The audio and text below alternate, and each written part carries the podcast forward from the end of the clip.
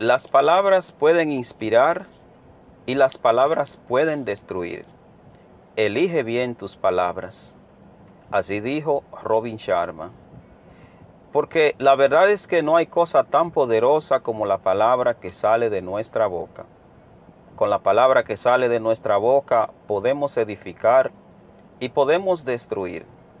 Todo va a depender de la intención que se tenga cuando se conciban las palabras cuando se diseñen estas en nuestros pensamientos.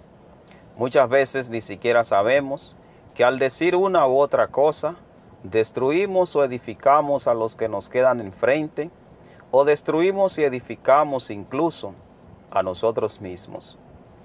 Seguro por eso el apóstol llegó a decir en Efesios 4:29, ninguna palabra corrompida salga de vuestra boca, sino la que sea buena para la necesaria edificación a fin de dar gracia a los oyentes. Habría que ver qué realmente estaba pensando el apóstol cuando habló de palabra corrompida. Lo que sí sabemos es que el apóstol estaba haciendo alusión a palabras perversas, a palabras dañadas, palabras que pueden darse en las conversaciones sin que nosotros lleguemos a planearlo o muchas veces podrían surgir después de nosotros mismos haber diseñado estas palabras para dañar o para avergonzar. Muchas veces estas palabras corrompidas están cuando damos respuestas a preguntas que nos formulan o están presentes también en conversaciones sobre otras personas que no están presentes. Esas palabras también podrían estar presentes en lo que hablamos en el día a día sobre diversos temas que para nada edifican al cristiano y nada contribuyen para la edificación de nosotros ni de los que nos rodean. Las palabras corrompidas también podían venir como respuestas a ofensas que alguien nos hace y podían también venir esas palabras como reacción a retos que nos lanzan, retos a los cuales tal vez ni siquiera deberíamos de prestar atención, pero como cosa natural y como esa manera de ser que no nos permite a veces controlarnos, sin darnos cuenta, lanzamos esas palabras a las que el apóstol llama corrompidas. Sin embargo, lo sabio sería que nosotros estemos siempre dispuestos a evitar esas palabras corrompidas, porque como bien ha dicho el apóstol, la intención de Dios es que nuestras palabras sean las que edifiquen para que cuando las escuchen los demás en vez de ser perturbados, en vez de ser avergonzados, más bien sean fortalecidos. Pero, ¿por qué es necesario evitar esas palabras corrompidas a las que se refiere el apóstol y más bien dar paso a aquellas palabras que edifican, que construyen, que fortalecen, que dan vida? En primer lugar, deberíamos evitar esas palabras porque somos templo del Espíritu Santo. El mismo texto bíblico dice, ¿no sabéis que vuestro cuerpo es templo del Espíritu Santo que habéis recibido de Dios y que habita en vosotros? Tal cosa encontramos en primera a los Corintios capítulo 6, versículo 19.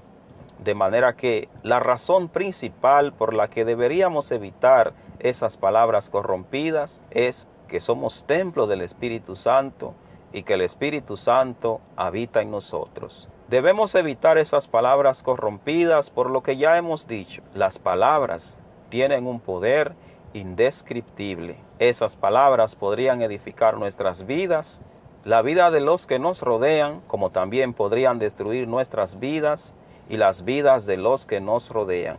Deberíamos también evitar pronunciar palabras corrompidas porque las palabras podrían ser más hirientes para algunas personas que para otras. En ocasiones, lo que para mí no constituye una ofensa, para quienes me rodeen, para quienes están delante de mí, sí podrían constituir ofensas debido a situaciones que han vivido que nosotros ignoramos, debido a cuestiones que padecieron durante su niñez o en cualquier momento de su vida. Y esa debería ser no solo para los cristianos, sino para todo el mundo, una razón suficientemente fuerte para pensar bastante bien antes de pronunciar una palabra de esa que el apóstol llama palabras corrompidas. Otra razón para evitar palabras corrompidas en nuestros labios es que las palabras revelan lo que realmente somos, lo que realmente hay en nuestro interior. Jesús dijo en Lucas 6:45, el hombre bueno, del buen tesoro de su corazón, saca lo bueno, y el hombre malo, del mal tesoro de su corazón, saca lo malo, porque de la abundancia del corazón habla la boca. Se deben evitar también las palabras corrompidas, porque las palabras podrían pacificar o podrían encender la llama del rencor, del odio, de la guerra, de los pleitos.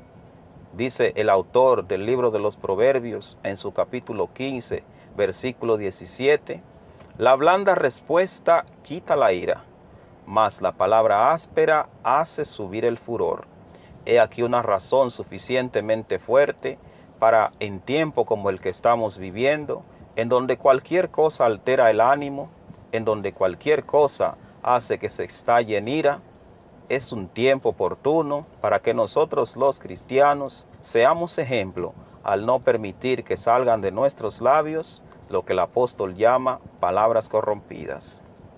La meta es, según se establece en el texto bíblico y según lo que hemos aprendido de Jesús, que las palabras que pronunciemos edifiquen, que sean palabras que no destruyan, sino que levanten el ánimo, que no sean palabras que dañen, sino palabras que reparen corazones, palabras que reparen el espíritu, palabras que contribuyan a reparar incluso el carácter nuestro y el carácter de quienes nos rodean.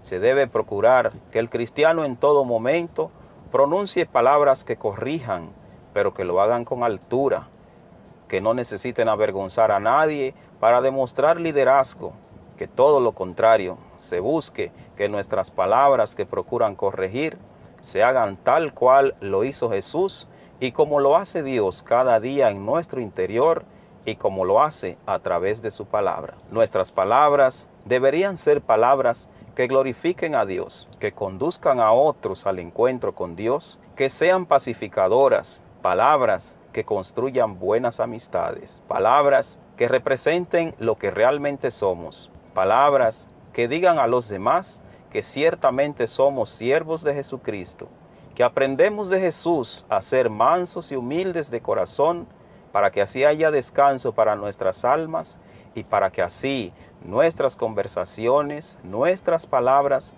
no se constituyan en pesadas cargas para los demás, en fastidiosos ruidos para quienes nos escuchan, sino más bien palabras que son realmente palabras de fortaleza como las que realmente necesitamos. Tal vez la meta sería evitar esas palabras corrompidas, pero ¿cómo vamos a evitar esas palabras corrompidas?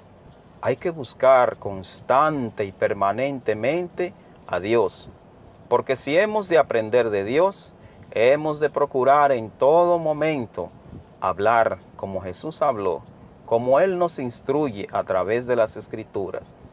Para que no hayan palabras corrompidas en nuestras bocas, también será pertinente perdonar, olvidar aquello que en el pasado nos hirió y que muchas veces es el detonante, aquello que cuando recordamos llega o trae a nuestra memoria esas palabras con las que herimos a aquellos que nos rodean. Hay que procurar también ponernos siempre en el lugar de los demás. Muchas de nuestras palabras corrompidas es porque no aprendemos a ponernos en el lugar de los demás. Hay que mirar a cada persona como si fuese instrumento de Dios. Hay que mirar a todo ser humano como creado a la imagen de Dios. Y tal vez aquello sea lo que llegue a frenarnos cuando no podamos tener control de nuestras propias palabras. Incluso hay que aprender a callar cuando mis pensamientos no puedan ser debidamente controlados. Todo con la finalidad de que, como enseñó el apóstol, no salga de nuestros labios palabras corrompidas. Pero tal vez una de las cosas más importantes que debemos hacer para evitar palabras corrompidas en nuestras bocas sea conocernos a nosotros mismos de manera que sepamos cuándo es prudente callar y cuándo es prudente dejar que las emociones corran a raudal frente a aquellos que nos rodean.